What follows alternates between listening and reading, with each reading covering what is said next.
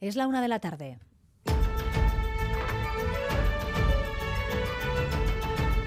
Crónica de Euskadi con María Cereceda.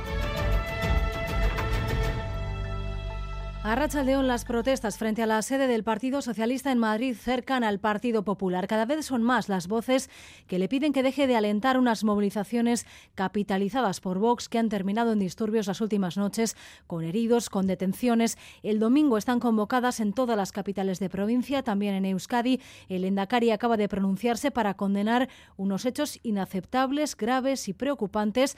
Alertarlos, dice, es ser cómplice de ellos, Irache Ruiz. Sí, los ataques son muy graves, preocupantes y la democracia muy frágil como para jugar con ella. El Endacari apuesta por defender las instituciones por encima de populismos y reclama que se ponga fin a las movilizaciones. Hacemos un llamamiento a desconvocar la oleada de protestas que están sirviendo de excusa para seguir generando odio, rencor y violencia. Debemos preservar Euskadi de este clima de tensión y confrontación a quienes alimentan las actitudes de confrontación les tacha orgullo de cómplices, corresponsables e irresponsables. El líder del Partido Popular, Alberto Núñez Feijóo, comparece en estos momentos y de momento hace oídos sordos. Sigue responsabilizando a Pedro Sánchez por sus conversaciones previas a la investidura y en su discurso equidistancia sobre la violencia, la más contundente en sus filas esta mañana, la presidenta de Madrid, Isabel Díaz Ayuso y Saro León.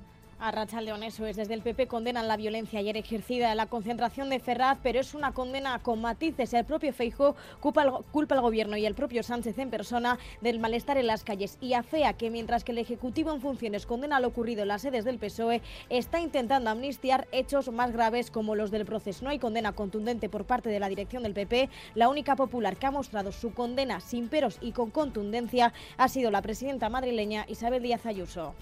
También hoy estamos en Tierra Estella, que sigue de luto tras la muerte ayer de Mateo, de siete años, a manos de su padre. El informe preliminar de la autopsia ya apuntaba que el hombre abrazó al pequeño antes de lanzarse al vacío en el balcón de Pilatos, en la Sierra de Urbasa. Tras la conmoción, hoy la comunidad trata de gestionar el dolor y de acompañar también a la madre del pequeño Aritz Aguirre. Una rosa con un crespón negro recuerda a Mateo en la Icastola Lizarra con la frase Mateo betirako gure bihotzean. En la peluquería de su madre Guzquiñe, cerrada, abundan los ramos de flores en muestra de solidaridad y cariño. La ciudad de Estella Lizarra y el pueblo de Igusquiza, donde vivían, afrontan un duelo colectivo, un luto, un dolor que afecta a todo el mundo. Sus vecinos, amigos, tienen una prioridad, arropar a Egusquiñe, la madre de Mateo, y a toda la familia. Egus es una mujer que transmite simpatía, que siempre ha sido muy positiva Va a ser muy duro porque esto es para siempre, pero sí que creo yo que tiene un entorno de amistad importante que le puede arropar. A las 7 de esta tarde se oficiará el funeral en la iglesia San Juan Bautista de Estella. El movimiento feminista ha convocado también a las 8 de la tarde una concentración.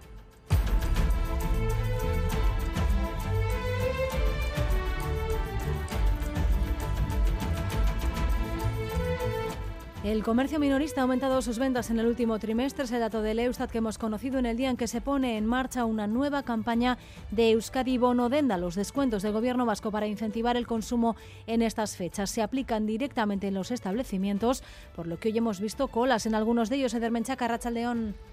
A Rachaldeón sí, a buen ritmo, según los comerciantes, han comenzado a adquirirse los bonos de descuento desde el momento en el que han subido las persianas esta mañana. En algunos comercios, 100 bonos se han llegado a agotar en menos de dos horas. A cada persona mayor de 16 años le pertenecen 5 de esos bonos disponibles en Euskadi en más de 5.200 establecimientos adheridos. Recuerden la oferta, por cada 30 euros de compra se aplica un descuento de 10 en una campaña en la que tanto vendedor como comprador consideran salen beneficiados. Además, la Fundación Eduardo Chillida Pilar Belzún se ha presentado la programación con la que se va a recordar al artista Eduardo Chillida en el centenario de su nacimiento. El próximo 10 de enero de 2024 se cumplen esos 100 años y con el objetivo de dar a conocer el legado de este gran artista y escultor se ha preparado una amplia programación con exposiciones, publicaciones, proyectos audiovisuales, educativos y académicos. La programación arranca el 2 de diciembre con la exposición Universo MEC de Lecu y continuará durante todo 2024 con exposiciones también en Chile o Estados Unidos. El estreno de la obra musical Chillida Elogios de Antonio Laucirica y el documental Ciento Volando, dirigido por Arancha Aguirre, Miquel Chillida, nieto del escultor. Es un programa muy extenso, creo que es importante la profundidad que tiene el programa y lo diverso que es, ya que el Aitona Eduardo era no solo un artista, una persona que se nutría de todas las artes y su programa o el momento que se celebra ese 100 aniversario tiene que ser de la misma manera algo que cruce y algo que, que impacte en todas las distintas y diferentes disciplinas del arte. Y este viernes comienza también la edición número 65 de Cinevi, el Festival Internacional de Cine, Documental y Cortometraje de Bilbao. Y en esa gala inaugural, nuestro compañero Félix Linares va a recibir uno de los premios Miqueldi de honor de este año. El festival reconoce su larga trayectoria profesional ligada al cine y le agradece su profunda relación con Cinevi. En la presentación hemos podido escuchar al propio Félix, que cree que viendo el rumbo que está tomando el cine, los críticos están abocados a desaparecer, pero reivindica su papel porque decía parte del cine. Creo que la figura del crítico es necesaria. A ver, es necesaria en el sentido de que es necesario el cine. El cine no te alimenta, el cine no te cobija. Bueno, sí, te cobija un poco, pero es conveniente porque hace mejor nuestras vidas. Y yo no digo que el crítico esté para hacer mejor las vidas, pero sí para advertir a la gente de lo que se va a encontrar. No obstante, y eso está suficientemente demostrado, lo que haga el crítico no sirve absolutamente para nada, porque ya nadie le hace caso. Félix Linares, que recibe un Miquel de honor a finales de esta semana. Titulares también del deporte. César Pérez Gazola, Zarracha Aldeón. de María, la Red Sociedad busca esta tarde ante el Benfica en Anoeta el acceso a los octavos de final de la Champions. Los de lo conseguirán si se imponen al conjunto portugués y además en otro partido del grupo el Inter de Milán gana en Austria en el campo del Salzburgo. El técnico Orio Tarra ha podido recuperar para el partido a jugadores que estaban tocados como Zubeldia, Barnechea o Traoré. A las 7 menos cuarto, Real Benfica en Anoeta. Y en baloncesto, cita europea esta tarde en Mirvilla para Biolásquet desde las 8. Los hombres de negro que han ganado sus tres partidos europeos este curso, ganando esta tarde, darían un paso casi definitivo hacia la siguiente ronda. Se enfrentan al Anguil polaco, los actuales campeones de la FIBA Eurocup. En cuanto al tiempo, hoy hemos notado un ligero aumento de las temperaturas, aunque el viento sigue generando sensación de frío en muchos puntos. Según Euskalmet, por la tarde la nubosidad irá en aumento y volverán las precipitaciones, especialmente en el interior y en el oeste de Vizcaya. Hasta ahora tenemos 17 grados en Bilbao, en Donostia y en Bayona y 12 grados en Gasteiz y en Pamplona. En carreteras, precaución hasta ahora en la Vizcaya 637, en la carretera de la avanzada en Leyoa, un coche averiado dentro del túnel ocupa uno de los carriles en sentido Bilbao. Gracias por elegir Radio Euskadi y Radio Vitoria un día más para informarse. Raúl González y Paula Asensio están en la dirección técnica y Manuel Manterola en la coordinación. Crónica de Euskadi con María Cereceda. Declaración institucional del Lendakari ante la deriva social antidemocrática que dice está viviendo el mundo también el Estado español hace un llamamiento a desconvocar la ola de protestas que están aprovechando grupos de ideología fascista y acusa de lo que sucede a quienes desde hace años alimentan actitudes de confrontación. Ante las convocatorias del domingo, también aquí ha hecho una mención expresa a preservar Euskadi de ese clima de tensión. Irache Ruiz. Sí, el Endacari reclama que se suspendan las manifestaciones contra la amnistía porque van en contra del Estado de Derecho y amenazan la democracia. Hacemos un llamamiento a desconvocar la oleada de protestas que están sirviendo de excusa para seguir generando odio, rencor y violencia. Debemos preservar Euskadi de este clima de tensión y confrontación. Entiende Urcuyu que solo hay dos vías, o alimentar el populismo o defender las instituciones, y en este sentido aboga porque políticos, agentes sociales y medios de comunicación nos sumemos a esta última porque entiende que nos interpela a todos. Estos ataques son inaceptables en un Estado de Derecho. Quienes desde hace años alimentan estas actitudes de confrontación son cómplices de lo que sucede, son corresponsables y son irresponsables. Declaración institucional y de condena del Lendakari ante una deriva antidemocrática que advierte nadie debería rechazar a medias. El líder del Partido Popular no se da de momento por aludido, sigue culpando a Pedro Sánchez de lo que sucede por sus negociaciones previas a la investidura y en su discurso equidistancia. La más contundente en sus filas esta mañana ha sido la presidenta de Madrid, Isabel Díaz Ayuso y Saro Bazá. Sí, la violencia no tiene cabida, acaba de decir Feijóo en las jornadas contra la amnistía que ha organizado su grupo aquí en el Congreso. Condena las manifestaciones violentas ayer registradas en Ferraz, sí, pero es una condena descafeinada. Acusa al gobierno de ser hipócrita, de penar las manifestaciones contra las sedes del PSOE al mismo tiempo que intenta amnistiar hechos más graves como los del proceso. Distintos eh, miembros del partido de Sánchez que quien no condena la violencia la alienta y yo creo que tienen razón y deberían de aplicarse el en el PSOE, quien no solo no condena es el que no condena la violencia. ¿Sabéis por qué? Porque pretende amnistiarla. En palabras de Feijóo, Sánchez es el responsable del malestar social. Este es el mensaje que se ha lanzado desde la cúpula popular durante toda la mañana. La única voz disidente, Isabel Díaz Ayuso, la presidenta madrileña, ha sido la única popular que ha condenado contundentemente la violencia sin peros ni matices.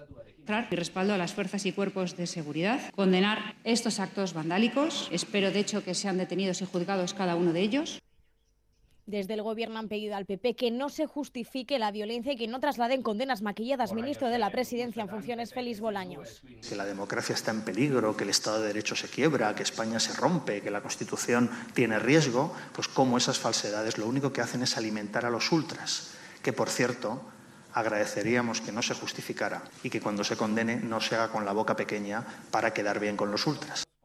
Sánchez se ha reunido con los trabajadores de Ferraz esta mañana para mostrar su indignación ante la violencia, pero el PSOE ha cerrado hasta ahora de nuevo a la una a todas sus sedes a nivel estatal para evitar altercados. De momento en redes no se está convocando nuevas movilizaciones para esta tarde.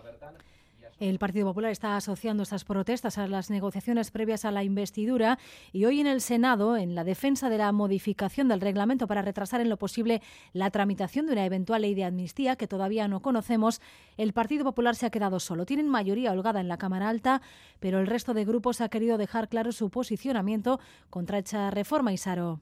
Sí, porque esta tarde se debatirá el cambio del reglamento del Senado impulsado por el PP, un cambio por el que se trata de dilatar la entrada en vigor de la ley de amnistía. La ley en cuestión se quiere tramitar como proposición de ley, es decir, por el procedimiento de urgencia, y con este cambio reglamentario el PP quiere que el Senado, si así lo considera, pueda decidir si las leyes que vienen del Congreso tienen carácter urgente o no. Todos los grupos parlamentarios, excepto PP, es decir, PSOE y sus posibles socios, Esquerra, Junts, PNV, Bildu y Sumar, han elevado un escrito quejándose del procedimiento que está siguiendo el Partido Popular. Advierten que el cambio en el reglamento puede suponer una infracción grave.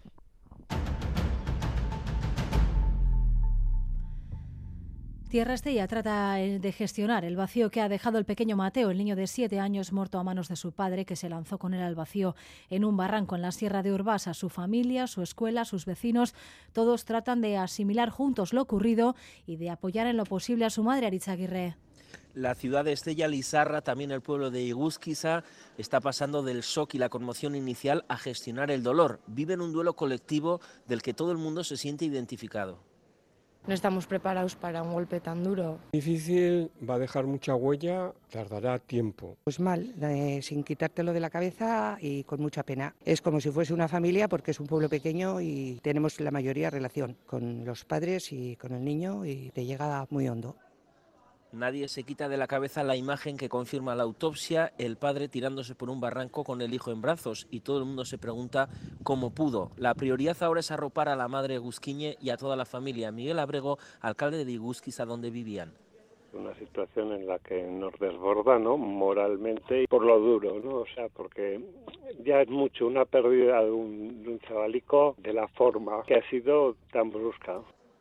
Ha sido una mañana muy dura en la Icastola Lizarra, donde estudiaba Mateo, abrazos, lágrimas y mucho dolor. Han empezado el duelo con psicólogos expertos. A las familias les ha reconfortado el acto que reunió ayer a toda la comunidad escolar en el frontón para afrontar el proceso en la intimidad, dicen, pero todos y todas juntas, como nos decía una madre de la escuela. Un acto, la verdad que muy bonito, mucho apoyo, todo el mundo, a las familias. Sí, la verdad que un gran apoyo aquí en la Icastola por parte de todos los profesionales. En la puerta de la Icastola, un ramo de flores y un crespón negro recuerda a Mateo con la frase Mateo Betirako gure bihotzean. En la peluquería de la madre Egusquiñe, cerrada, han colocado velas, flores y ramos de apoyo y solidaridad. En las calles ya se ven algunas, algunas esquelas que recuerdan que esta tarde será el funeral de Mateo a las 7 en la iglesia San Juan Bautista. Una hora después, a las 8, está llamada una concentración por el movimiento feminista de Lizarraldea. La conmoción social en Iguskiza y en Estella se canalizó ayer en las concentraciones que reunieron prácticamente a todos los y las vecinas de ambas localidades. Esta tarde, lo escuchaban ahora mismo, hay una nueva convocatoria, esta vez del movimiento feminista. Lo sucedido en la Sierra de Urbasa, coinciden los expertos, es una situación que se debe trabajar sobre todo en la población infantil por el impacto que tiene en una localidad de apenas 200 habitantes, Natalia Serrano. Sí, las primeras concentraciones fueron institucionales, se celebraron ayer sirvieron para apoyar a la madre y al resto de la familia. Esta tarde el movimiento feminista de Lizarraldea convoca nuevamente a las 8 para más allá, nos dicen, de apoyos individuales, trabajar para que hechos como este no vuelvan a repetirse. Elena Urballen, portavoz en Boulevard de Radio Euskadi. Que hay que mejorar en recursos. Queremos tener que dejar de hacer estas concentraciones cada vez que, eh, que pasan cosas de estas. La violencia vicaria es una violencia eh, terrible, son todas las violencias machistas, ¿no? Pero eh, es terrible y esto no puede volver a pasar. Trabajar, decía, para que no vuelva a pasar. Trabajo también en el aspecto comunitario para que esa población especialmente reducida supere el golpe emocional, una situación que ya explican los especialistas como Juan Mantejero, psicólogo clínico, deben canalizar los y las vecinas hay que dar un espacio para que esos sentimientos, esas ideas surjan y hay que dar un espacio para que se puedan verbalizar y a partir de ahí canalizarlas y trabajarlas. La delegación del Gobierno contra la violencia de género, dependiente del Ministerio de Igualdad, acaba de asegurar que recaba datos sobre los hechos que ya figuran en investigación como un posible caso de violencia vicaria. La institución ha indicado que de confirmarse sería el segundo caso este año. También estamos pendientes de la evolución clínica de Sufián, el joven de Zumárraga en coma tras recibir una paliza el pasado miércoles en Bruselas. Llevaba un tiempo viviendo allí con su tío y su familia. Aún no se explica qué es lo que pudo pasar. Aún no se han producido detenciones. Hoy esos familiares van a reunirse con la policía belga en Egoñí. La investigación para dar con los culpables de esta agresión sigue abierta, aunque por el momento la policía belga no ha dado a conocer que se hayan producido detenciones relacionadas con el caso. Precisamente hoy está previsto que la familia de Sofyane se reúna con la policía para tener detalles de la investigación. Según el testimonio de varios testigos, los atacantes salieron de todas partes y agredieron a Sofyane con bates, objetos de metal y monopatines, causándole fracturas en la cara y en el cráneo, lo que le mantiene en estado de coma inducido. Sofyane es un joven de 19 años, el menor de cuatro hermanos, que se crió en Zumárraga junto a su familia y que hace dos años se trasladó a Bruselas a vivir con su tío. Desde hace un año trabajaba en la capital belga y hace poco había comenzado a entrenar con un equipo de fútbol. La agresión se produjo cuando regresaba a casa después de un entrenamiento. Crónica de Euskadi con María Cereceda. El comercio minorista ha aumentado sus ventas en el último trimestre. Lo hemos conocido hoy, ese dato del Eustat. El tercer trimestre del año ha crecido un 0,7% interanual, una vez descontado ya el efecto de la inflación. Es decir, compramos más, aunque todo está más caro en alimentación. Mejoran las ventas en los supermercados, pero caen las de las tiendas pequeñas, como fruterías o carnicerías. En cambio, en otro tipo de bienes, como ropa, calzado, artículos deportivos o equipamiento del hogar, los comercios especializados sí han evolucionado mejor que las grandes superficies. El empleo que genera el comercio en general ha subido también un 1,2% en el último trimestre. Como decimos, son datos del Eustat que hemos conocido en el día en que se pone en marcha una nueva campaña de Euskadi Bono Denda, los descuentos del Gobierno vasco para incentivar el consumo en estas fechas. Se aplican directamente en los establecimientos, por lo que esta mañana ha habido mucho movimiento comercial. Ledermencha Carrachaldeón. A Rachaldeón sí, las ventas con el uso de los bonos marchan mejor de lo previsto. Es la sensación generalizada en los establecimientos con el inicio de la campaña Euskadi Bono Denda. Que ambas partes consideran salen beneficiadas. El usuario cuenta con un descuento de 10 euros por cada 30 de compra. Esto nos han contado te ahorras una tela y encima yo creo que es una manera indirecta de apoyar al, al, comercio local. Nosotros solemos coger un pack de cuatro o seis y aprovechamos para adelantar compras navideñas y así. Algunas veces hemos llegado a ahorrarnos hasta 60 euros. Como sé que en algunos comercios los clientes lamentan que por la tarde ya se hayan agotado. Cada persona cuenta con un máximo de cinco bonos disponibles, adquiribles en el propio establecimiento. Por ello, con la subida de la presión han entrado los clientes y los comerciantes estaban contentos. Desde primera hora nada más abrir la tienda ya ha empezado a entrar la gente y desde primera hora la gente a comprar. Yo creo que hay gente que ya tiene hasta productos mirados del día anterior y viene a tiro hecho. La cosa es que la gente ya aprovecha más para Navidades y así, entonces ya igual dice, ah, pues me gasto Son más de 5.200 los comercios adheridos en Euskadi, cifra récord registrada en esta cuarta edición. La inversión por parte del gobierno vasco ha sido de 5 millones de euros. Por cierto, que el Ejecutivo enseguida realizará un primer balance en esta jornada en la que comienza Euskadi Bonodendak y que se mantendrá hasta el próximo 5 de diciembre. Gracias, Eder. Quedamos pendientes de eso. Euskadi Bonodenda, Black Friday o la Navidad son épocas de muchísima actividad comercial y con ello inevitablemente aumentan los robos en estos establecimientos. Policías locales y Erchancha trabajan para evitarlo y los datos provisionales son buenos, invitan al optimismo. Los comerciantes, sin embargo, dicen que se sienten inseguros. María Ruiz. Sí, llegan meses muy complicados para ellos y lo importante, dicen, es denunciar cada robo. Rafa Gardeazábal de Bilbao Dendac paralelo a la actividad económica. En Navidad va a subir la delincuencia, sobre todo los hurtos y los robos. Y si te roban cuatro veces, cuatro denuncias. Aporta una información al Departamento de Seguridad muy valioso. El delito que no se denuncia es un delito que no existe comparten una sensación de inseguridad y explican que lo más efectivo es organizarse entre los propios comerciantes. Miren Fiori de la Asociación de la Parte Vieja Donostierra y Víctor Manuel Ibáñez de la Asociación de la Calle Gorbea en Gasteiz. Tenemos un WhatsApp informamos unos datos de cuidado que esta me acaba de robar, estamos en ese plan, en sin vivir todo el día. Cuando pasa alguna cosa de este tipo, ponerlo en conocimiento por el WhatsApp a todos los demás comerciantes, para que estén al loro. Tampoco ha sido difícil encontrar testimonios en primera persona. A Miren le robaron un maniquí tal cual estaba en el escaparate. Y otro ejemplo, Angie, tiene un centro de estética entran a preguntar cualquier tontería, mientras dos me preguntaban, pues la tercera se acercó al mostrador muy disimuladamente, me cogió la hucha y se iba directo hacia la puerta.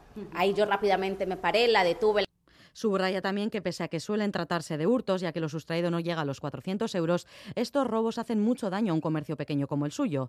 No obstante, como decíamos, los datos provisionales de este año son buenos. En Vitoria-Gasteiz, los nueve primeros meses del año atendieron 26 robos en comercios, menos de la mitad que todo el año pasado. Y en Bilbao, de enero a septiembre de 2022, se recogieron 100 denuncias. Este año han sido 83. En Donostia, pese a que lo hemos solicitado, el consistorio no ha ofrecido cifras de cómo va el año. Una y 21 minutos de la tarde, el consejero de Hacienda, Pedro Azpiazu, comienza mañana las reuniones con los grupos parlamentarios para negociar los presupuestos del próximo año, el último de la legislatura. Él mismo reconocía en su presentación que la proximidad de las elecciones no ayuda a generar consensos, pero buscará apoyos a esas cuentas pese a tener mayoría suficiente para aprobarlos en el Gobierno. Hoy, entrevistado en Boulevard de Radio Euskadi, el parlamentario del Carrequín y miembro de Esqueranitza, Íñigo Martínez, decía que acudirán a esa reunión con sus propuestas y con voluntad de acuerdo a comprobar qué margen existe para alcanzarlo. Hay una diferencia bastante grande entre lo que representa la propuesta de presupuestos del gobierno y lo que nosotros y nosotras querríamos. Pero bueno, mañana nos sentaremos ahí y veremos qué margen hay para, bueno, pues en educación pública, en sanidad pública, en temas de empleo, en temas de vivienda, no solo por el contexto preelectoral, pero está difícil. Y el Gobierno vasco va a completar el año que viene el proceso de estabilización de la plantilla que pondrá fin a la temporalidad de 17.000 empleados públicos. Así lo ha explicado la consejera de Gobernanza, que ha detallado esta mañana en el Parlamento el presupuesto de su departamento para 2024. A partir de ahí habrá OPEs más periódicas, Rodrigo Manero. Sí, en 2024 se dará por completado el proceso de consolidación de los empleos que dependen del Gobierno vasco, de manera que 17.000 plazas que al comienzo de la legislatura eran eventuales pasarán a ser fijas. En la Administración General, servicios centrales del Agua, resto de oficinas y organismos autónomos ya se han hecho todos los exámenes y se estabilizarán 3.700 puestos, lo que reducirá al 8% la temporalidad. Olatz Garamendi, consejera. Hasi girenean e, prozesu hauekin, zazpi mila pertsonen inguruan zegoela, beraz, e, zifrak beraiek ematen dituela egindako lanaren tamaina eta importantzia. Europa jarritako uneko sortziko muga horretara heltzeko Garamendi dice que a partir de ahora las OPE serán más frecuentes, lo que permitirá sacar mil nuevas plazas para la Administración General en 2025. Estos trámites dependen del Departamento de Gobernanza, que gestiona también la relación de la Administración con la ciudadanía. Para esos trámites, el año que viene se pondrá en marcha una nueva APP para móviles, nire.app, y seguirá el despliegue de la NIC, Patrica Digitala. Este es un servicio vivo que irá completándose con diferentes acreditaciones de diferentes administraciones. Por ejemplo, estamos ya pilotando disponer de la TIS de hijas o hijos en nuestra wallet e incluso en un próximo paso la de nuestros mayores para evitar que tengan que desplazarse a la farmacia cuando necesiten un medicamento. La ACUA destinará además 4 millones de euros a seguridad informática, un 32% más que este año porque cada vez hay más amenazas cibernéticas. En esas comparecencias por departamentos en el, en el Parlamento, la siguiente en explicar sus cuentas ha sido la consejera de Igualdad, Justicia y Políticas Sociales. El área que dirige Nerea Melgosa gestionará el próximo ejercicio unas cuentas que ascienden algo más de 680 millones de euros, un 5,7% más que este año. Un tercio de ese presupuesto, más de 200 millones, se va a destinar a las ayudas de emergencia social y a otras destinadas a paliar la pobreza energética y alimentaria y ayudas también para cuidados, nacimientos y conciliación. Se incluye en este apartado una partida para extender los permisos parentales a 18 semanas en el ámbito privado. Nerea Melgosa, consejera de Igualdad, Justicia y Políticas Sociales. Los presupuestos de la Consejería de Políticas Sociales para el año 24 cumplen con el objetivo de mejorar las condiciones de vida de los colectivos más vulnerables. Apoyaremos a las personas que tienen dificultades para cubrir las necesidades básicas en partidas dirigidas a paliar la pobreza energética y alimentaria y la consolidación del presupuesto de las ayudas de emergencia social. En el ámbito de apoyo a las familias, consolidaremos las ayudas para hijos e hijas de 0 a 3 años y trabajaremos en el diseño de la ampliación de los permisos de parentalidad a los 18 meses. Y el Gobierno de Navarra quiere aplicar a partir de enero una deflactación en todos los tramos del IRPF que tendría además un efecto retroactivo para este año 2023. A diferencia del Gobierno vasco, el Gobierno foral rechazó en el anterior ejercicio aplicar esa deflactación en este impuesto con un motivo de la alta inflación y optó por medidas más limitadas a las rentas bajas. Esta deflactación es una de las novedades del proyecto de ley de medidas tributarias que ha aprobado esta mañana el Gobierno de Chivite y que ahora necesitará apoyo. Soyane Arangoa. La deflactación del IRPF será lineal para todos los tramos de la tarifa y se aplicará en dos fases, un 4% con carácter retroactivo al 1 de enero de este año, por lo que se aplicará en la declaración de la renta de la primavera que viene, y otra deflactación del 3% para el IRPF de 2024. El consejero de Economía y Hacienda, José Luis Arasti, afirma que esta medida da continuidad a las deflactaciones del 2% aplicadas en 2020 y 2022 y defiende que es justo porque repercutirá en las familias que están notando los efectos adversos de la inflación. El Gobierno de Navarra pone su mirada en aquellos que más dificultades están atravesando a la hora de afrontar la subida del coste de la vida y lo hace ahondando de lleno en un impuesto como es el IRPF, que es progresivo por su propia naturaleza y que afecta a la inmensa mayoría de la población de la comunidad foral.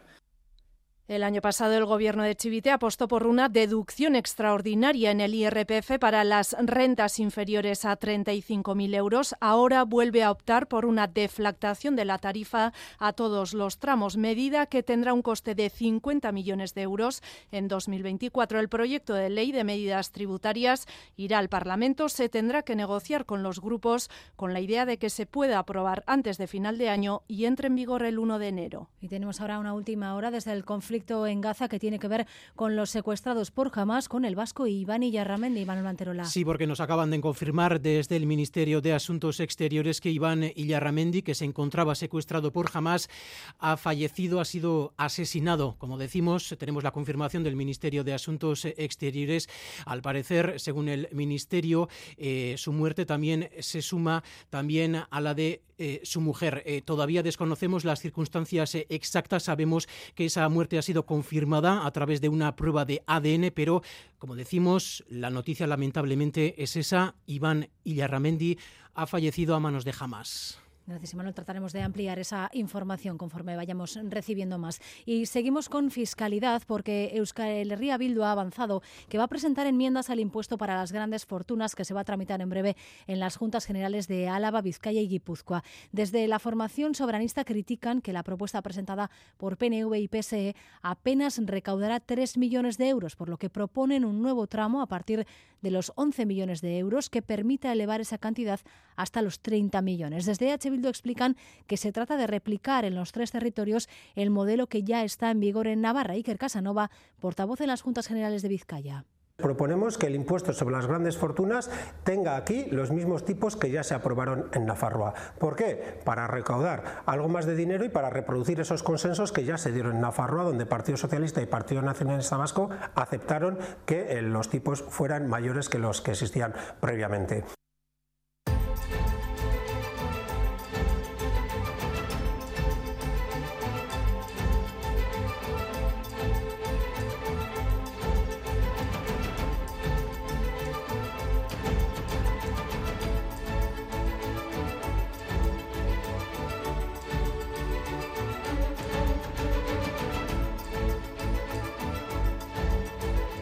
Y recordamos esa información de última hora que les ofrecíamos hace unos minutos. Ha fallecido el vasco secuestrado por Hamas y Manuel. Sí, con familia de origen de Zarautz. Él había crecido en Bilbao, según nos acaban de confirmar desde el Ministerio de Asuntos Exteriores. Se confirma su fallecimiento como decimos, con confirmación oficial del Ministerio de Asuntos Exteriores, al parecer ha sido a través de una prueba de ADN como han eh, confirmado eh, su muerte. Y esta es la, noticia. Iván eh, Illarramendi, que se encontraba secuestrado por Hamas, ha fallecido.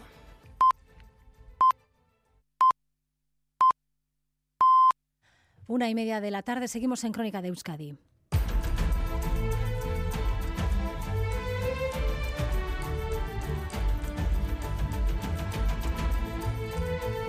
Actualizamos la previsión del tiempo con Euskalmet, Arrachaldeón. Caixo Arrachaldeón, durante la tarde se irá acercando un frente que irá aportando nubosidad eh, de manera que el cielo se irá nublando con el paso de las horas.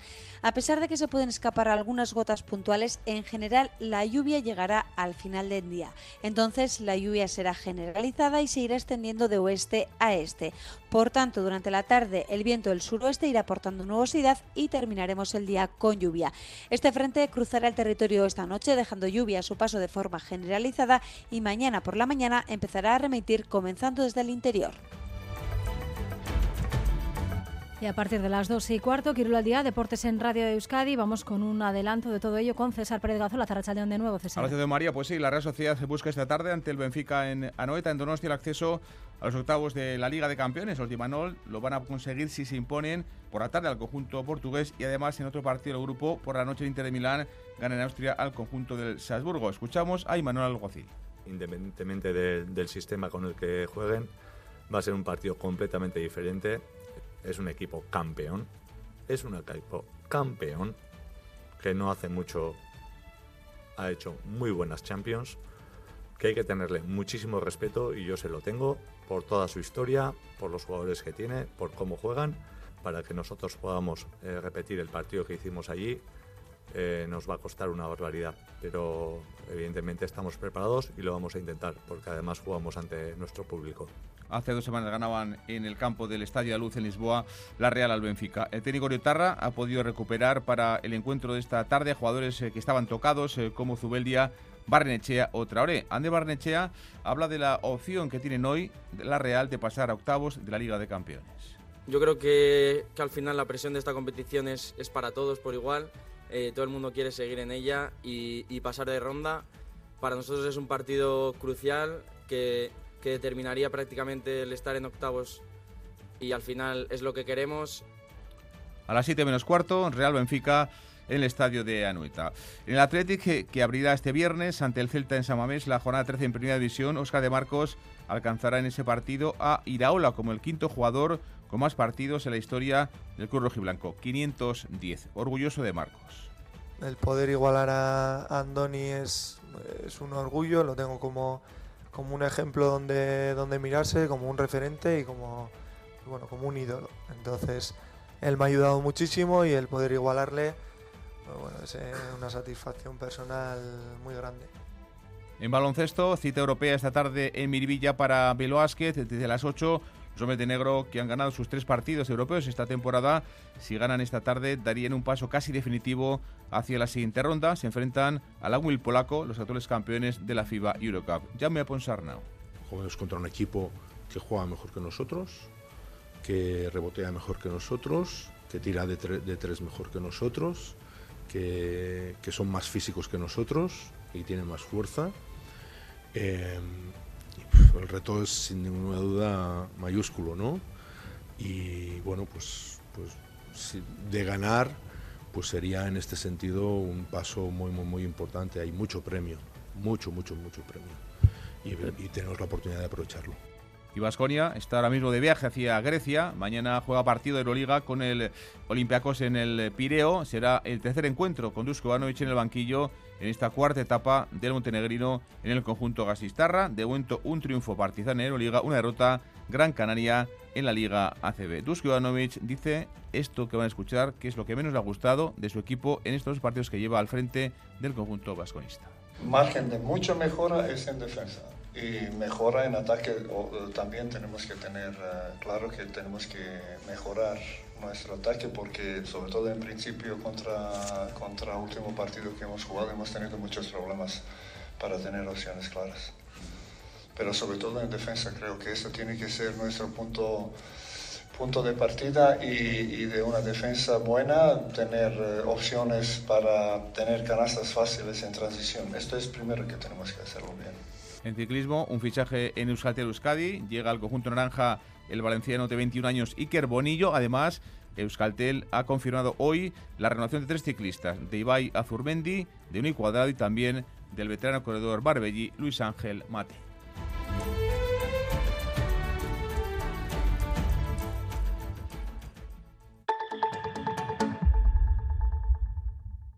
Llega el sorteo 11 del 11 de la 11. El sorteo que más da. Espera, espera, espera. Otra vez. ¿Cómo que qué más da? ¿Qué más te dará a ti? Que son 11 millones. Vamos a ver si así se entiende. Es el sorteo que más da porque además de los 11 millones da 11 premios de un millón. Pues a mí, un 2, 3, 4, 5, 6, 7 y hasta 11 millones no me dan igual, ya te lo digo. Pues eso te estoy diciendo, que es el que más da. Y recuerda, este sábado se celebra el sorteo 11 del 11 de la 11. No te quedes sin tu cupón. Cómpralo ya. A todos los que jugáis a la 11, bien jugado. Juega responsablemente y solo si eres mayor de edad. 688-840-840. El número de WhatsApp de Radio Euskadi.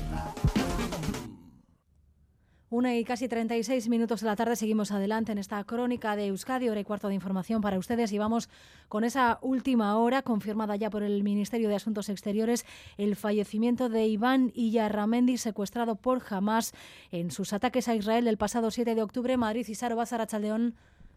El Ministerio del Exterior nos acaba de confirmar la muerte del Saraustarra Iván Iyarramendi, de 46 años. Exteriores nos, trasla nos traslada más información.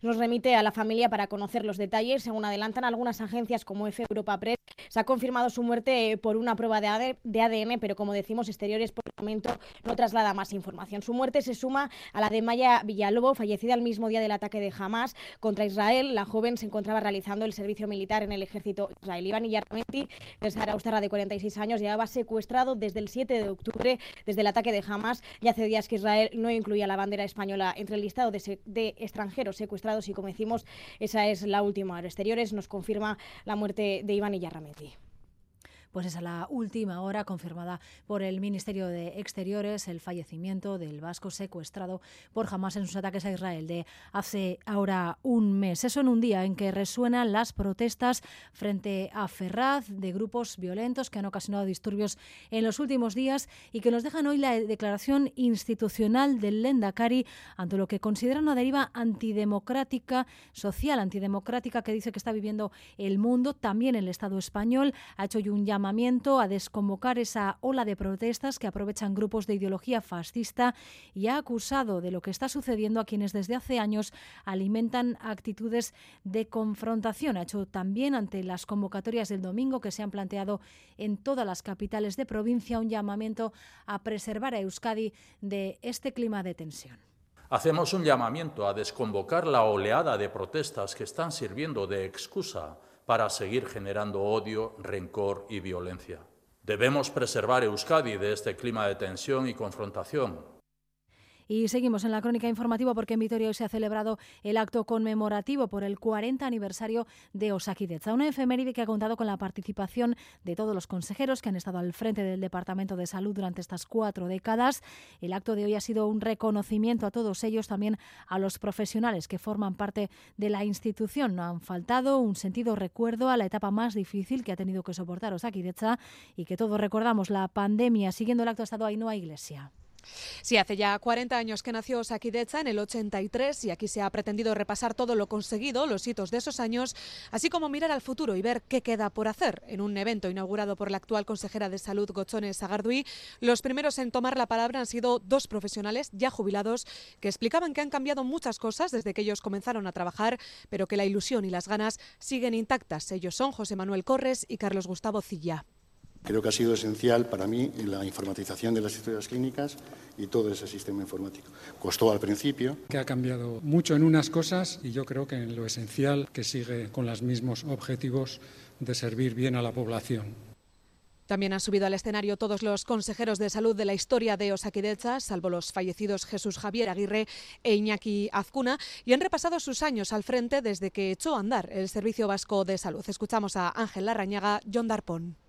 Estaba todo organizado en una multiplicidad de gentes cargadas de buenas intenciones, pero cada uno haciendo su trabajo por su cuenta. El primer objetivo que nos montamos, vamos a organizar una unificación de todos estos bien realizados esfuerzos, pero absolutamente multipartidos. ¿Qué impacto fundamentalmente en Osagrecha han sido los vascos y las vascas que han hecho propio el servicio? Aunque también ha habido tiempo para reflexionar sobre la necesidad de un nuevo modelo. Lo hacía Rafa Bengoa. Pero es importante no entrar en complacencia y tenemos que entrar en una transformación muchísimo más profunda a partir de ahora. Y tiempo para la emoción, la que le ha provocado a la anterior consejera Nekane Murga recordar los peores momentos de su mandato, el COVID-19. Fuimos capaces de todo ello, pero no puedo dejar de mencionar momentos como cuando me avisaron que se moría el primer profesional sanitario, las fotos de mis compañeros con sacos de basura y otros. Entonces, gracias. Es que recibía una larga ovación. Acto cerrado por el Endacari que ponía el foco en el reto de adecuar Osakidecha a una sociedad envejecida e instaba a seguir el camino hecho desde el realismo. Debemos seguir con la misma ambición de hace cuatro décadas, aplicando las mismas dosis de realismo, sin exigencias desmedidas, sin catastrofismos injustificados. Reconocía a los profesionales su trabajo, especialmente en esa pandemia, cuando prendieron luz, ha dicho, en la oscuridad. Y el ecosistema vasco de la innovación tiene hasta ahora su epicentro en Durango y se está celebrando el Global Innovation Day con la Agencia Vasca de la Innovación como principal impulsor. El Endacari clausura también ese evento, una cita en la que se, eh, se está sacando una radiografía de cómo está Euskadi en materia de innovación. Xavier Madariaga está allí, Arrachaldeón. Sí, Arrachaldeón, no está lejos el chip implantado en nuestros cerebros para mejorar competencias. Igual que implantamos un chip para intervenir de cirugía de Parkinson, podemos implantar un chip para que nos dé competencias distintas a las que tenemos. Aprender un idioma en poco tiempo o la neuróloga Mar Mendive acaba de dibujar un panorama en el que la inteligencia artificial va a jugar un papel clave en nuestra salud. Con ella están relacionados un 30% de los datos que se generan, solo tenemos que saber usarlos. Para eso va a estar la IA, mientras la inteligencia natural seguirá estando al frente de las decisiones más complejas. La inteligencia artificial en la práctica clínica, si, la utilizamos bien y con, sensatez, eh, va, a ser, va a ser un valor absoluto. Evidentemente nunca va a suplir a los médicos, a las enfermeras, al personal sanitario, pero estaremos quizás para la complejidad o para cuando haya complicaciones. Ahora aquí están de reuniones entre empresas del sector. En torno a 500 personas se han dado cita en la que es la duodécima edición del Global Innovation Day, donde las empresas vascas han explicado cómo están integrando inteligencia artificial y sostenibilidad en su día a día. Aquí se ha subrayado el alto dinamismo de nuestro país en innovación, una apuesta estratégica del Ejecutivo Urcullu que el año que viene aumenta su presupuesto para innovación. Hace una década nos propusimos un reto, lograr la convergencia con Europa en innovación. Hoy lo hemos superado. La inversión en Euskadi es del 2,32% sobre el Producto Interior Bruto y la media europea es del 2,27%. Todo con un objetivo, el de mantener a Euskadi en el selecto grupo europeo de los innovadores fuertes. Y este domingo se celebra una de las carreras más populares de Euskadi, la Beovia San Sebastián. Muestra de ello es que ya en junio se agotaron los dorsales y que se han superado por octavo año consecutivo la cifra de los 30.000 participantes, con más mujeres que nunca en Egoñi. Este año se celebrará la edición número 58 de la Beovia San Sebastián, una carrera más que consolidada que cada año gana nuevos participantes. De hecho, de los 30.000 corredores, casi la mitad, el 48%, son nuevos corredores. Es decir, será la primera vez que participen. La meteorología es uno de los factores determinantes en la carrera y parece que este año las condiciones serán mejores que las del año pasado. Íñigo Echeverría, coordinador de la Beovia San Sebastián. Pues estamos muy tranquilos porque en vista del principio de otoño que hemos tenido, que unas temperaturas eh, récord, pues estábamos muy, muy preocupados. ¿no? Pero bueno, eh, los últimos pronósticos anuncian tiempo más del mar, más oeste, más fresco, incluso lluvia, que, que ayuda muchísimo para los golpes de calor. ¿no? Por edades, en el caso de los hombres, la franja más alta es la de quienes tienen entre 41 y 45 años. En el caso de las mujeres, en cambio, el relevo generacional es más evidente, ya que la franja más importante es la de las corredoras de entre 26 y 31 años. Como cada año a lo largo del recorrido, los corredores contarán con puestos de habituallamiento y de retirada. Los organizadores han subrayado la importancia de dejar la carrera a tiempo si no tenemos un buen día. Para ello se facilita el traslado en tren o taxi a los corredores que lo necesiten.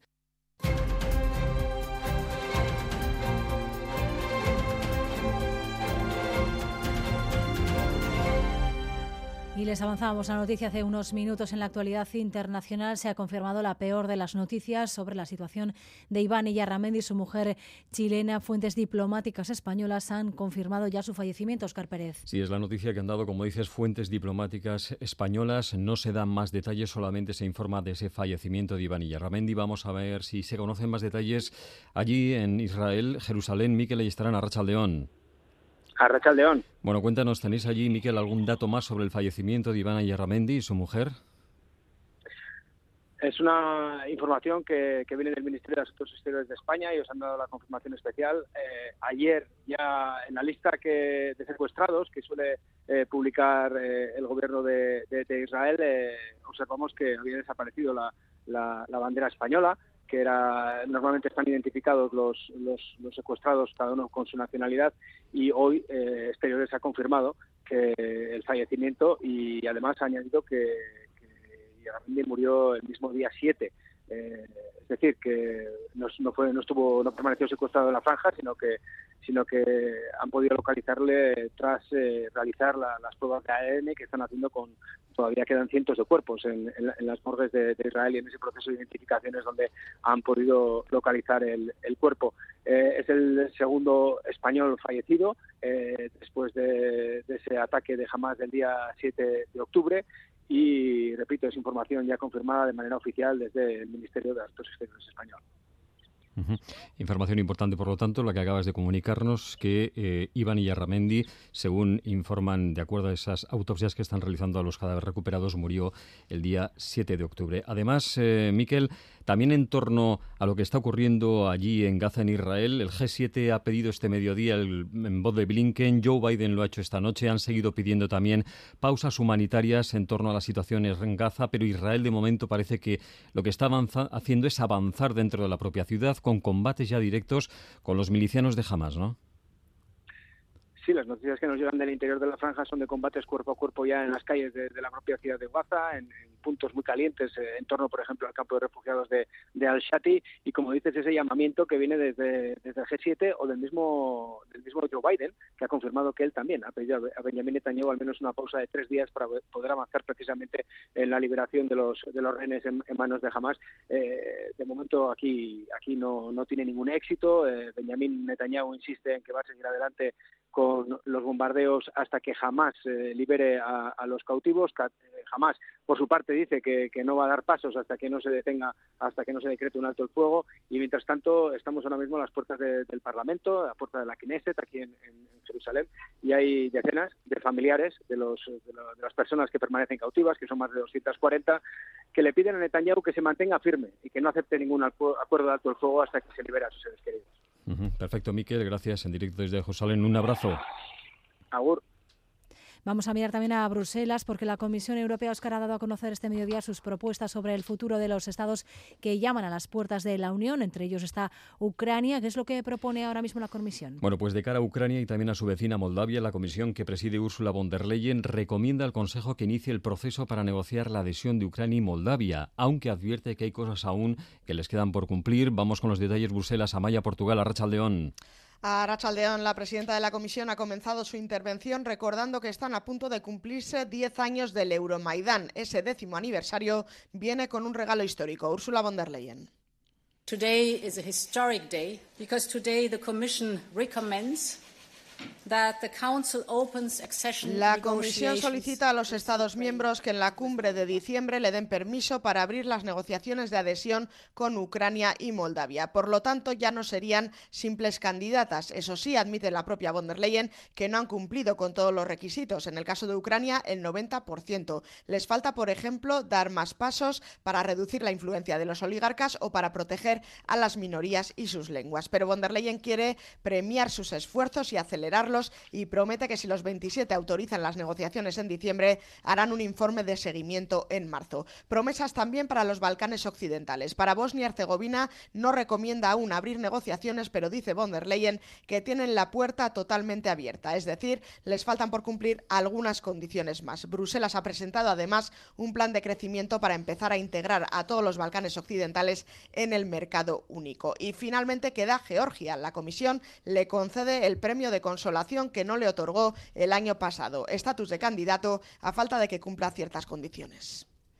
Desde ayer estamos también pendientes de Portugal, un presunto caso de corrupción que se ha llevado por delante al primer ministro y que ha dejado al país en medio de una incertidumbre política. Sí, nadie esperaba en Portugal una salida tan fulminante de Antonio Costa, cinco horas después de que se supo que habían registrado su domicilio por un caso de concesión de licencias de minas al jefe de gobierno, el dimitía. Este miércoles el presidente de la República hoy se reúne con los diferentes partidos, la mayoría quiere elecciones y todo apunta a que las habrá. Manuel López, profesor en la Universidad de Oporto. En la lógica del funcionamiento del sistema político portugués, es muy difícil admitir que un partido mayoritario pueda sustituir el primer ministro por otro nombre. En cualquier caso, la salida de un gobierno socialista por un caso de corrupción no es nueva en la historia reciente de Portugal. Ricardo Reis es profesor en la Universidad Católica de Lisboa. Es una repetición de escándalos que el Partido Socialista ha tenido en el pasado. O sea, con el anterior primer ministro del Partido Socialista, José Sócrates, igual había pasado algo semejante. Sócrates tiene serísimos problemas con justicia y el gobierno de, Antonio Guterres. la mayoría de analistas cree que el presidente convocará elecciones y ahí ven muy probable que la actual mayoría absoluta del Partido Socialista desaparezca. Y de aquí resulta una muy probable mayoría absoluta de la derecha con una composición que será, si se hacen elecciones, yo estoy convencido que habrá elecciones en probablemente enero, y si se hacen elecciones, esa mayoría absoluta de la derecha tendría una composición muy semejante a la derecha española. Hay dos partidos de centro derecha en Portugal y uno de extrema derecha, la Chega, que significa basta en castellano y que es muy posible que salga reforzada en estos comicios. La duda es el alcance de la derecha más radical. Mira que este discurso anticorrupción es el discurso típico de ese tipo de partidos y eso les va a hacer eh, crecer bastante. Hace 20 meses la extrema derecha consiguió un 8% de votos y 11 diputados. Las encuestas y la salida de un gobierno corrupto podría hacerle incluso doblar esos resultados.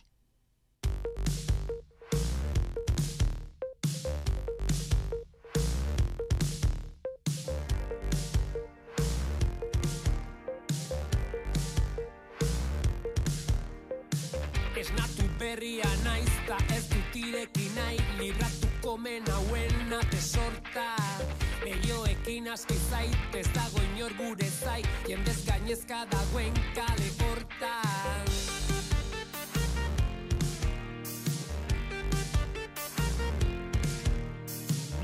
Y arrancamos este tiempo para la cultura con Oreca Galder Pérez, Arrachaldeón. Arrachaldeón, María. La mítica canción de Berry Charra que vuelve a sonar, en este caso en forma de versión de Modus Operandi. Sí, Oreca, que forma parte de los trabajos que Modus Operandi publicará en Durango Coazoca. Ya nos sorprendían con la versión de La Astana, de Lachen con Ayora Rentería y ahora llegan con este Oreca los cambios significativos. Bueno, pues el toque electrónico que le han dado a la canción y la voz de Danae de STR.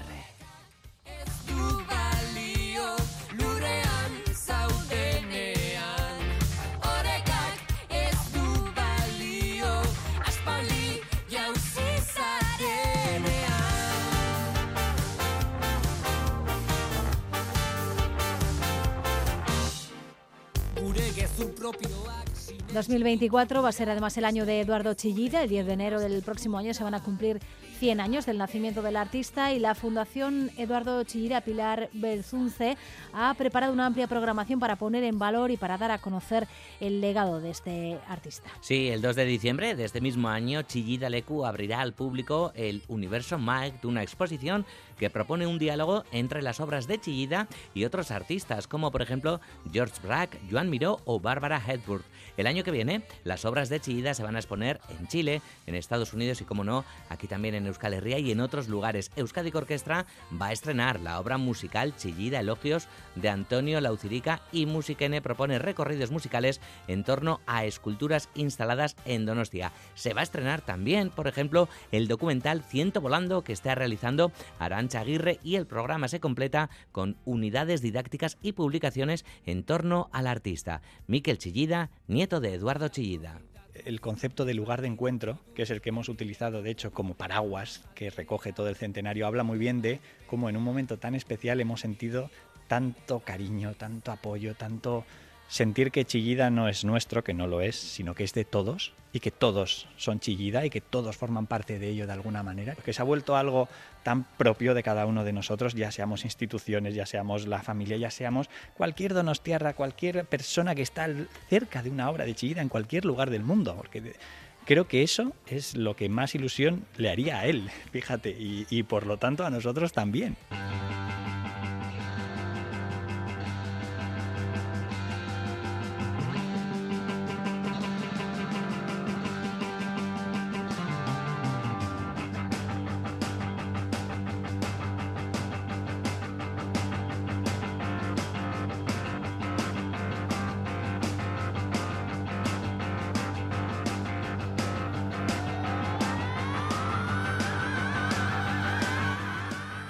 La edición número 65 de Cinebi, el Festival Internacional de Cine Documental y Cortometraje de Bilbao, comienza el próximo viernes y en la gala inaugural nuestro compañero Félix Linares va a recibir uno de los premios Miqueldi de Honor de este año. Sí, qué emocionante va a ser. Bueno, con este Miqueldi de Honor, Cinebi quiere reconocer la larga trayectoria profesional de Félix ligada, como no, a la radio, a la cultura, a la literatura y al cine, por supuesto. Y por otra parte, lo presenta como una muestra de agradecimiento de su profunda relación también con el propio festival. Linares cree que, viendo el rumbo que está tomando el cine, los críticos están abocados a desaparecer, pero reivindica su papel porque forman parte del cine. En la rueda de prensa de esta mañana de presentación de este Miquel Di de nuestro compañero y amigo ha desvelado las claves para que una película le cautive. Lo que necesito es que las películas hagan dos cosas conmigo. Primero, que me estimulen en algún sentido en el sentido de, uff, ¿qué es lo que estoy viendo? Uy, qué emocionante esto, ah, qué risa esto. Y lo segundo, en el sentido de permanencia, que se me quede dentro y que me obligue a seguir pensando en esa película, tratando de desentrañar lo que quiso decir el director. Creo que la mayor parte de las películas, esas complicadas, he ido más o menos destripándolas, pero hay algunas que todavía no las entiendo. O sea, no sé lo que quiso decir Berman en persona y la he visto 20 veces. Habrá que ver la 21, Félix. Bueno, la gala de inauguración de Cinevi será este viernes en el Teatro Arriaga a las 7 y media de la tarde.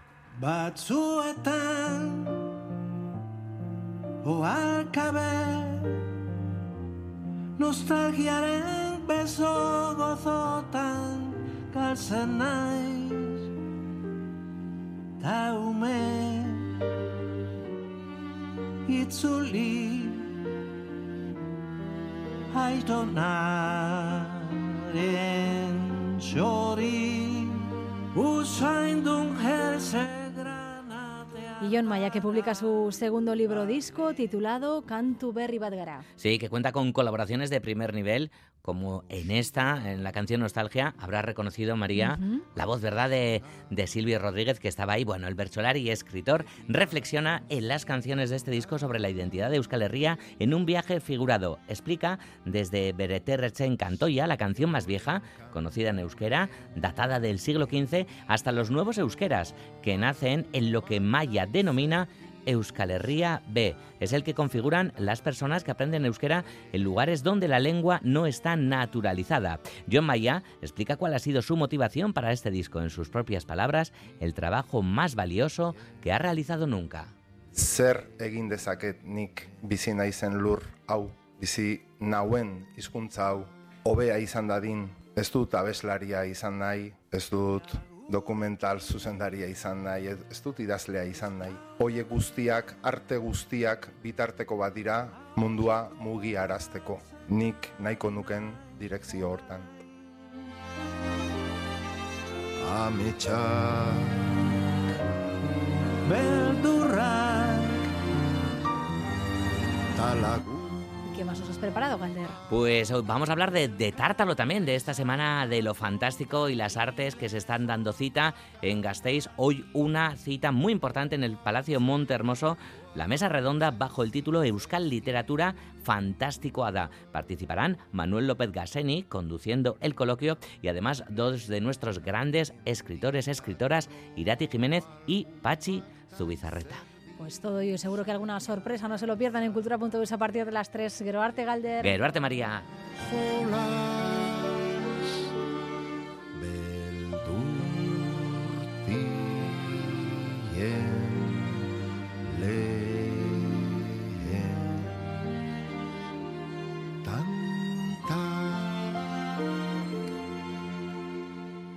Ja gurekin ez daudenen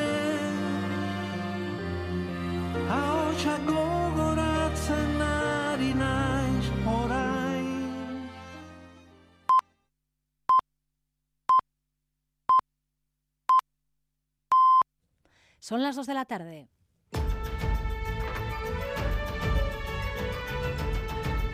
Crónica de Euskadi con María Cereceda. Gracias un día más por elegir Radio Euskadi y Radio Vitoria para informarse. Seguimos en esta crónica de Euskadi. En los próximos 15 minutos vamos a tratar de condensar para ustedes lo principal de esa jornada y comenzamos con esa información que nos llegaba en pleno informativo desde Israel, la peor de las noticias sobre el vasco Iván Iyarramendi que creíamos secuestrado por Hamas. Se ha confirmado su fallecimiento y vamos conociendo ya algunos detalles de lo que ha ocurrido. Madrid y Sarbaza Rachaldeón. A Rachaldeón, el Ministerio de Exterior nos acaba de confirmar la muerte del Saraustarra Iván Yarramendi, de 46 años exteriores. No nos traslada más información, nos remite a la familia para conocer los detalles. Según adelantan algunas agencias, como F Europa Press, se ha confirmado su muerte por una prueba de ADN. Televisión Española incluso asegura que murió en Israel el día del ataque. Iván Yarramendi ya va secuestrado desde el 7 de octubre, desde el ataque de Hamas. Su muerte se suma a la de Maya Villalobos, fallecida el mismo día del ataque de Hamas contra Israel. La joven de doble se encontraba realizando el servicio militar en el ejército israelí. Y hace días que Israel no incluía la bandera española entre el listado de extranjeros secuestrados y hoy ya se ha confirmado la muerte de Iván Iyarramendi, el Sarustarra que estaba en paradero desconocido desde el ataque de Hamas el 7 de octubre. La confirmación, lo escuchaban, llegaba desde Madrid, pero el trabajo de identificación ha tenido lugar en Israel. Nos vamos de nuevo a Jerusalén. Miquel, ahí estarán a Rachaldeón. A Rachaldeón, ayer ya en la lista de secuestrados que suele publicar el gobierno de, Israel, observamos que había desaparecido la, la, bandera española. Normalmente están identificados los, los, secuestrados, cada uno con su nacionalidad, y hoy Exteriores ha confirmado que fallecimiento y además ha añadido que García murió el mismo día 7. Es decir, que no, no, fue, no, estuvo, no permaneció secuestrado en la franja, sino que sino que han podido localizarle tras eh, realizar la, las pruebas de ADN que están haciendo con, todavía quedan cientos de cuerpos en, las morgues de, Israel y en ese proceso de identificación es donde han podido localizar el, el cuerpo. Eh, es el segundo español fallecido eh, después de, de, ese ataque de Hamas del día 7 de octubre y, repito, es información ya confirmada de manera oficial desde el Ministerio de Asuntos Exteriores español. Empiezan ya a llegar las primeras reacciones. El delegado del gobierno vasco, Denis Ichaso, ha manifestado su profundo dolor e impotencia por la muerte de Iván Iyarramendi, el guipuzcoano que creíamos secuestrado por Hamas. Ha condenado también Ichaso los fanatismos violentos que provocan una cadena insufrible de dolor.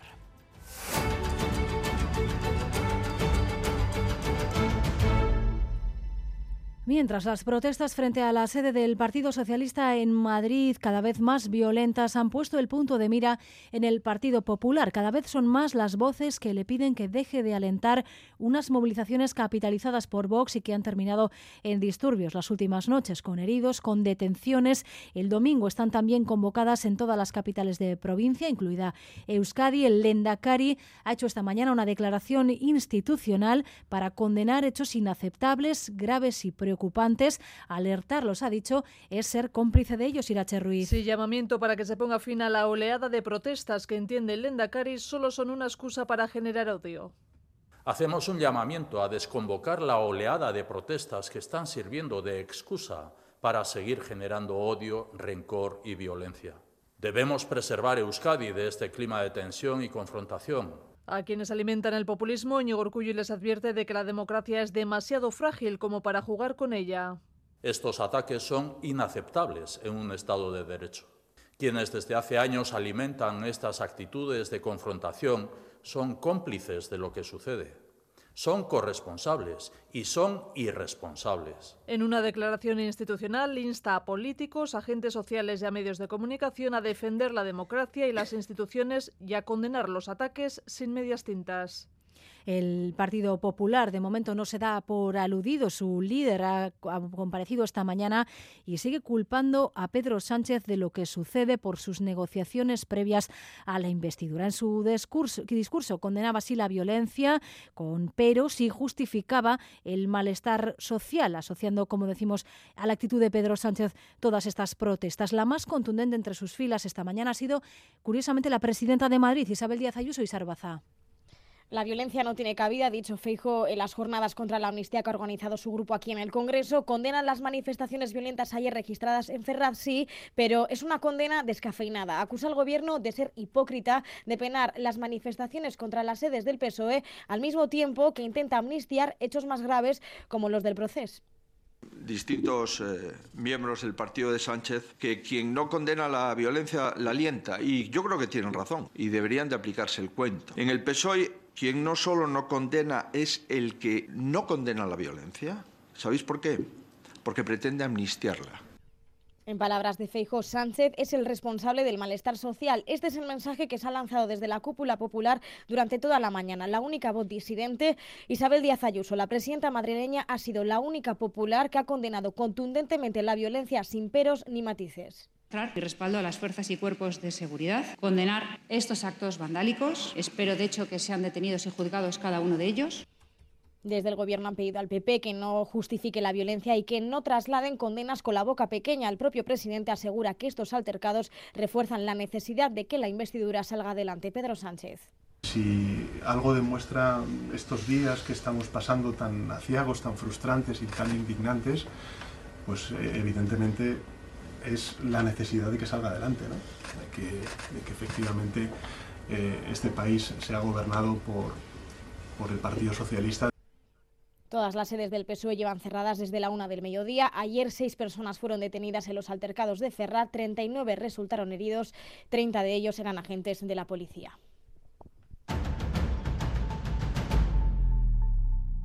También hoy estamos en Tierra Estella, que sigue de luto tras la muerte ayer de Mateo, de siete años, eh, presuntamente a manos de su padre. El informe preliminar de la autopsia ya apuntaba que el hombre abrazó al pequeño antes de lanzarse al vacío en el balcón de Pilatos, en la Sierra de Urbasa. Tras la conmoción, hoy la comunidad está tratando de gestionar el dolor y de acompañar en lo posible a la madre del pequeño, Aritz Aguirre. Los vecinos de Estella Lizarra e Igusquiza pasan del shock y la conmoción inicial a gestionar el dolor. Viven un duelo colectivo que afecta a todo el mundo no estamos preparados para un golpe tan duro. Difícil, va a dejar mucha huella, tardará tiempo. Pues mal, eh, sin quitártelo de la cabeza y con mucha pena. Es como si fuese una familia porque es un pueblo pequeño y tenemos la mayoría relación con los padres y con el niño y te llega muy hondo y no se quitan de la cabeza la imagen que confirman las autopsias, el padre tirándose por el barranco con el hijo de siete años en brazos. La prioridad ahora es, ahora es arropar a la madre de Mateo, a Egusquiñe y a toda la familia. Miguel Abrego, alcalde de Egusquiza, donde residía la pareja antes de separarse una situación en la que nos desborda, ¿no? Moralmente y por lo duro, ¿no? O sea, porque ya es mucho una pérdida de un, de un chavalico de la forma que ha sido tan brusca. Ha sido una mañana muy dura en la Icastola Lizarra donde estudiaba Mateo con abrazos, lágrimas y mucho dolor. Afrontan el proceso de duelo con ayuda de expertos en la, en la intimidad, pero con la comunidad escolar unida. En la puerta de la Icastola un ramo de flores y un crespón negro recuerda a Mateo con una frase Mateo Betirako Gurebiotzean. En la peluquería de la madre de Guzquiñe han colocado velas, flores y ramos de apoyo y solidaridad. En las calles ya hay esquelas que anuncian el funeral de Mateo para esta tarde a las 7 en la iglesia San Juan Bautista. Una hora después, a las 8, será la concentración del movimiento feminista de Lizarraldea. También estamos pendientes de la evolución de Soufian, el joven de Zumárraga en coma tras recibir una paliza el pasado miércoles en Bruselas. Se había criado aquí, pero llevaba un tiempo viviendo allí con su tío y su familia. Aún no se explica qué es lo que pudo pasar. No se han producido detenciones. Hoy esos mismos familiares, los que residían allí con él, van a reunirse con la policía belga para obtener algo más de información. Una y casi nueve minutos de la tarde, el comercio, dos y casi nueve minutos de la tarde, el comercio minorista ha aumentado sus ventas en el último trimestre. El especializado especialmente es el dato del Eustat que hemos conocido el día en que se pone en marcha una nueva campaña de Euskadi Bonodenda, los descuentos del gobierno vasco para incentivar precisamente el consumo en estas fechas. Se aplican directamente a los establecimientos, por lo que hoy ha habido mucho movimiento comercial. Tenemos ya además un primer balance de Hermen Chacarracha León. A Rachaldeón Bahía son al menos 75.000 bonos canjeados en Euskadi, según el primer dato ofrecido por el gobierno vasco. Eso en los 5.200 establecimientos adheridos. Algunos, de hecho, nos cuentan que ya no tienen disponibles. Los comerciantes en general valoran como positivas estas primeras horas.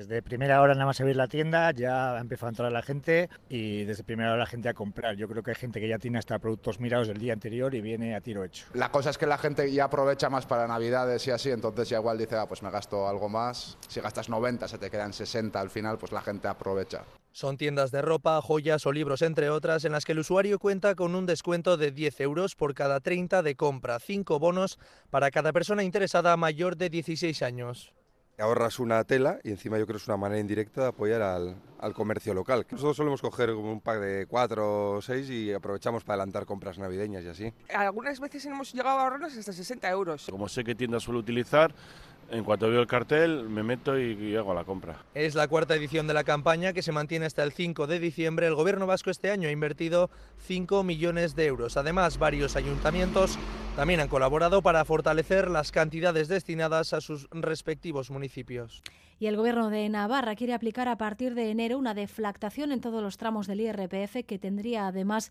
un efecto retroactivo en la renta de este año de 2023. A diferencia del Gobierno vasco, el Gobierno foral rechazó en el anterior ejercicio aplicar esa deflactación en el impuesto con motivo de la alta inflación y optó por medidas más limitadas a las rentas básicas. Ha sido ya aprobada esta iniciativa por el Gobierno de Chivite. Ahora tendrán que buscar apoyo. Soy en Arangoa. Lo que el Gobierno plantea ahora es una deflactación del IRPF lineal para todos los tramos que se aplicará en dos fases. Una deflactación del 4% con carácter retroactivo a 1 de enero de este año, por lo que se aplicará en la próxima declaración de la renta. Es una medida justa, defiende el consejero de Economía y Hacienda José Luis Arasti, que pretende mitigar los efectos adversos de la inflación en las rentas del trabajo. El Gobierno de Navarra pone su mirada en aquellos que más dificultades están atravesando a la hora de afrontar la subida del coste de la vida y lo hace ahondando de lleno en un impuesto como es el IRPF, que es progresivo por su propia naturaleza y que afecta a la inmensa mayoría de la población de la comunidad foral. El Gobierno además plantea otra deflactación del 3% para el IRPF de 2024. El Ejecutivo apostó el año pasado por una deducción extraordinaria en el IRPF para las rentas inferiores a 35.000 euros. Ahora vuelve a optar por una deflactación de la tarifa a todos los tramos que tendrá un coste para la Hacienda Foral de 50 millones de euros el año que viene. El proyecto de ley de medidas tributarias irá al Parlamento. Se tendrá que negociar con los grupos con la idea de que se pueda aprobar antes de final de año y entre en vigor el 1 de enero. Y el Gobierno vasco va a completar el año que viene el proceso de estabilización de su plantilla que va a poner fin a la temporalidad de 17.000 empleados públicos. Así lo ha explicado la consejera de Gobernanza, que ha detallado esta mañana en el Parlamento el presupuesto de su departamento para 2024. A partir de ahí, decía, habrá OPEs más periódica, Rodrigo Manero. Sí, en 2024 se dará por completado el proceso de consolidación, de manera que 17.000 plazas que al comienzo de la legislatura eran eventuales pasarán a ser fijas. En la Administración General, servicios centrales del Agua, resto de oficinas y organismos autónomos ya se han hecho todos los exámenes y se estabilizarán 3.700 puestos, lo que reducirá al 8% la temporalidad. Hola Garamendi, consejera. Beraz, e, zifrak beraiek ematen dituela egindako lanaren tamaina eta importantzia. Garamendi dice que a partir de ahora las OPE serán más frecuentes, lo que permitirá sacar mil nuevas plazas para la Administración General en 2025. Estos procesos dependen del Departamento de Gobernanza, que gestiona también la relación de la Administración con la ciudadanía. Para esos trámites, el año que viene seguirá el despliegue de la aplicación digital NIC Patrica Digitala. Este es un servicio vivo. Por ejemplo, estamos ya pilotando disponer de la TIS de hijas o hijos en nuestra wallet e incluso en un próximo paso la de nuestros mayores. La CUA elevará además un 32% el presupuesto para seguridad informática, porque cada vez hay más amenazas cibernéticas.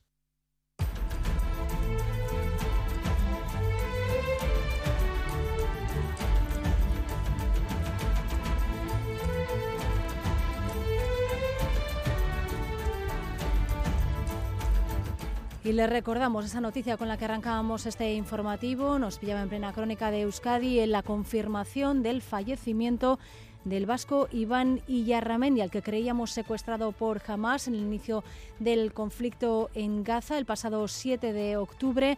Hoy el Ministerio de Exteriores ha confirmado que ha fallecido, lo hacía también su pareja. Eh, ambos fallecían el mismo día 7 en el ataque que Hamas llevaba a cabo en Israel y que daba inicio a la ofensiva que ahora el gobierno de Netanyahu está llevando a cabo en la franja de Gaza. Cerramos, como siempre, actualizando la previsión del tiempo con Euskalmet, Rachaldeón. Caixo Arrachaldeón, durante la tarde se irá acercando un frente que irá aportando nubosidad eh, de manera que el cielo se irá nublando con el paso de las horas. A pesar de que se pueden escapar algunas gotas puntuales, en general la lluvia llegará al final del día. Entonces la lluvia será generalizada y se irá extendiendo de oeste a este. Por tanto, durante la tarde el viento del suroeste irá aportando nubosidad y terminaremos el día con lluvia. Este frente cruzará el territorio esta noche dejando lluvia a su paso de forma generalizada y mañana por la mañana empezará a remitir comenzando desde el interior. En carreteras ya ha sido retirado de la calzada el vehículo que estaba averiado en la avanzada a la altura de Leyoa en sentido Bilbao, aunque todavía persisten algunas retenciones en la vía y se sigue recomendando precaución en ese punto. Gracias por elegir un día más Radio Euskadi y Radio Vitoria para informarse. Raúl González y Paul Asensio han estado en la dirección técnica y Manol Manterola en la coordinación. Besterik es Vierarte. Crónica de Euskadi con María Cereceda.